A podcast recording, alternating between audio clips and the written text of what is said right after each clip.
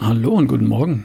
Ich hoffe, du bist gut erholt von der letzten Nacht, frisch und fröhlich, freust dich auf das Wochenende und startest mit Lust und Laune in den Tag. So wünsche ich mir das für dich. Und falls das mal nicht der Fall sein sollte, könnte ja sein. Ist ja möglich, dass an einem handelsüblichen Freitag im Juli mal nicht alles nach Plan läuft. Oder dass die Arbeitsbelastung einfach mal größer ist, als dass du sie lockerflockig nebenbei erledigt bekommst.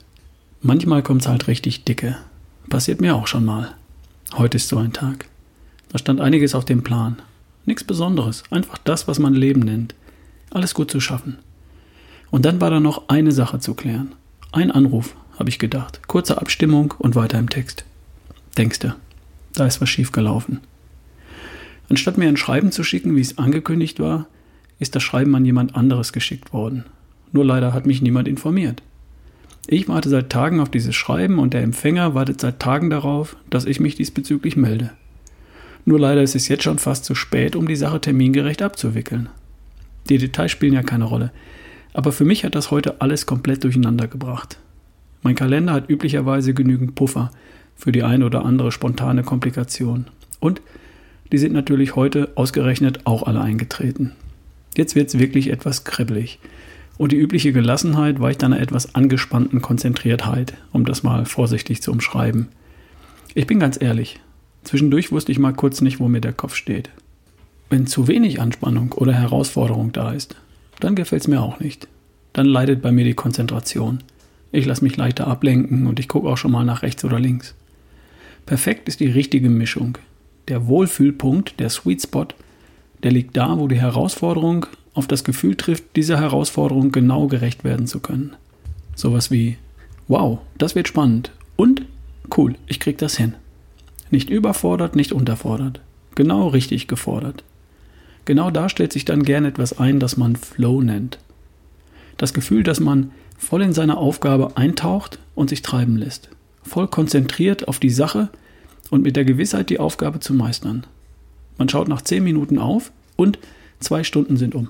Und in den zwei Stunden ist Arbeit erledigt, für die man sich sonst vielleicht einen ganzen Tag Zeit nehmen würde. Cool, oder? Dann macht Arbeit sogar richtig Spaß. Da werden Hormone aktiv, die uns leistungsfähig und konzentriert machen. Endorphine lassen uns die Mühe nicht spüren. Dopamin belohnt uns für jeden Zwischenschritt, den wir erreichen. Serotonin macht uns zufrieden, weil die Arbeit ja wichtig war. Und wenn das noch im Team passiert, wo alle mit anfassen, dann kommt sogar noch das letzte der vier Glückshormone dazu, Oxytocin. Und wenn die Herausforderungen mal größer sind, als dass du es noch gut packen kannst, wenn der Sweet Spot nicht getroffen wird, wenn es mal richtig dicke kommt, naja, dann kann es passieren, dass jemand, natürlich nicht du, hektisch betriebsam wird, statt hochkonzentriert. Und hektisch betriebsam leistest du eben nicht 100%, sondern nur noch 85 oder 75. Wenn jemand in Panik gerät, dann kommt gar nichts mehr rum. Und das kannst du nicht gebrauchen, wenn du gebraucht wirst. Was also kannst du tun? Du solltest mal kurz rausgehen aus der Situation, mal kurz durchatmen, kurz runterkommen, dich sortieren, die Situation bewerten, deine Strategie festlegen, deine Einstellung zu der Situation überdenken und dann ruhig und gelassen einfach dein Bestes geben. Das Ganze dauert nur ein, zwei oder drei Minuten. Du verlierst nicht viel Zeit, aber du gewinnst viel an Performance. Es geht darum, anstatt hektisch betriebsam vier Stunden lang nur auf 85 Prozent zu laufen, lieber drei Stunden und 55 Minuten lang auf 100 Prozent zu laufen. Da kommt nämlich mehr dabei raus. Und wie machst du das konkret?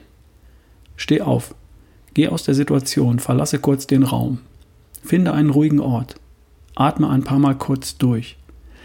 Und dann sortierst du deine Aufgaben. Im Zweifel kurz schriftlich. A, B, C, was ist jeweils zu tun? Was ist wichtig? Was ist dringend? Was kannst du delegieren oder verschieben? Was ist das Beste, was du tun kannst? Und dann go. Geh raus und gib dein Bestes. Und der wichtigste Punkt ist der folgende. Deine Einstellung, die da lautet, ich gebe mein Bestes mit den Mitteln, die ich halt habe. Und das ist genug. Punkt. Ich gebe mein Bestes, ist ja klar, und das ist genug. Das ist wichtig, dass das dann genug ist. Denn mehr als dein Bestes geben kannst du ja schließlich nicht. Egal was passiert, solange du dein Bestes gegeben hast, kannst du stolz auf dich sein und hast dir nicht das geringste vorzuwerfen. Und niemand sonst kann dir was vorwerfen. Und plötzlich, kurz beruhigt, kurz sortiert, mit einer Strategie und mit der richtigen Einstellung, kriegst du eben mehr geregelt, als du dir vor zehn Minuten noch zugetraut hättest. Ich persönlich schließe eigentlich meist kurz die Augen, atme kurz durch und mache mir dann kurz einen Schmierzettel für meine Strategie. Das geht natürlich nur in einem entsprechenden Kontext. Aber was immer geht, ist ein kurzer Gang zur Toilette. Tür zu und du bist einen Augenblick unbeobachtet. Sorry Leute, ich muss mal kurz, bin gleich wieder da. Das geht immer. Okay, kleine Strategie also, für dann, wenn es mal wieder richtig dicke kommt, kurz rausgehen aus der Situation, durchatmen, runterkommen, die Bälle sortieren, Situation bewerten, Strategie festlegen, deine Einstellung zu der Situation überdenken und dann ruhig und gelassen einfach dein Bestes geben. Das hilft meistens. Und je hektischer es wird, umso wichtiger ist das. Die paar Minuten, die hast du nämlich immer. Und jetzt wünsche ich dir, dass du das heute natürlich alles nicht brauchst. Bis die Tage. Dein Ralf Bohlmann.